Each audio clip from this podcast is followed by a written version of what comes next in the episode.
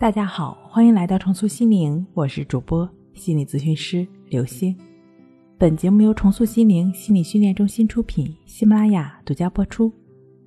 今天要分享的内容是：远离那些占便宜没够的人，你就能轻松安心睡好觉了。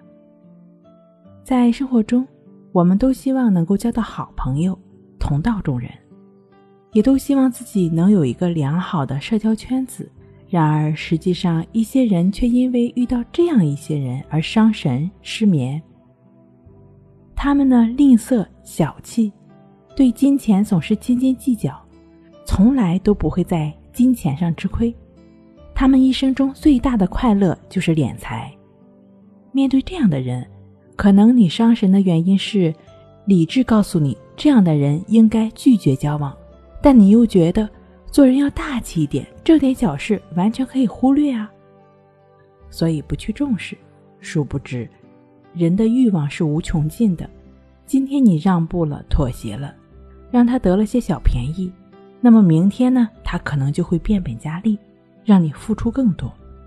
再过几天又觉得你付出的不够，还要更多。当你觉得难以忍受的时候，他们就会变着法的向你要。例如说，你不懂得贡献，太自私，此时的你已经进退两难了。此时的你又该怎么办呢？其实，对于这样的人，我们就应该当机立断，远离他们，不应该给他们继续占便宜的可能和机会。那些因为物质和利益接近我们的人，多半都是小人，因为一旦你给他们带去的利益消失了，那么。他就会离你而去，甚至还会伤害你。主播身边就有这样一位朋友，他刚一进公司的时候呢，为了跟大家搞好关系，就对老员工恭敬有加。刚来公司的第一天，好心的保洁阿姨就告诉他说要离同事张某远点当时呢，他并没有多想。在他去外地出差的时候，张某呢就笑嘻嘻的请他捎点特产来。但是等到自己把特产送到他手上的时候，他却恰当好处的忘了给钱。然后过了几天呢，又跟没事人一样，跟我的朋友说：“我给你钱了吧，你可别不好意思啊。”然后我的朋友想想说：“哎，就算了吧，就这么百八十块钱，也没有必要跟他较真儿。”谁知道类似的事情接二连三的发生。最后呢，就是因为我的朋友拒绝给他付出，他居然在公司造谣，说我的朋友是一个自私自利、爱占便宜的小人。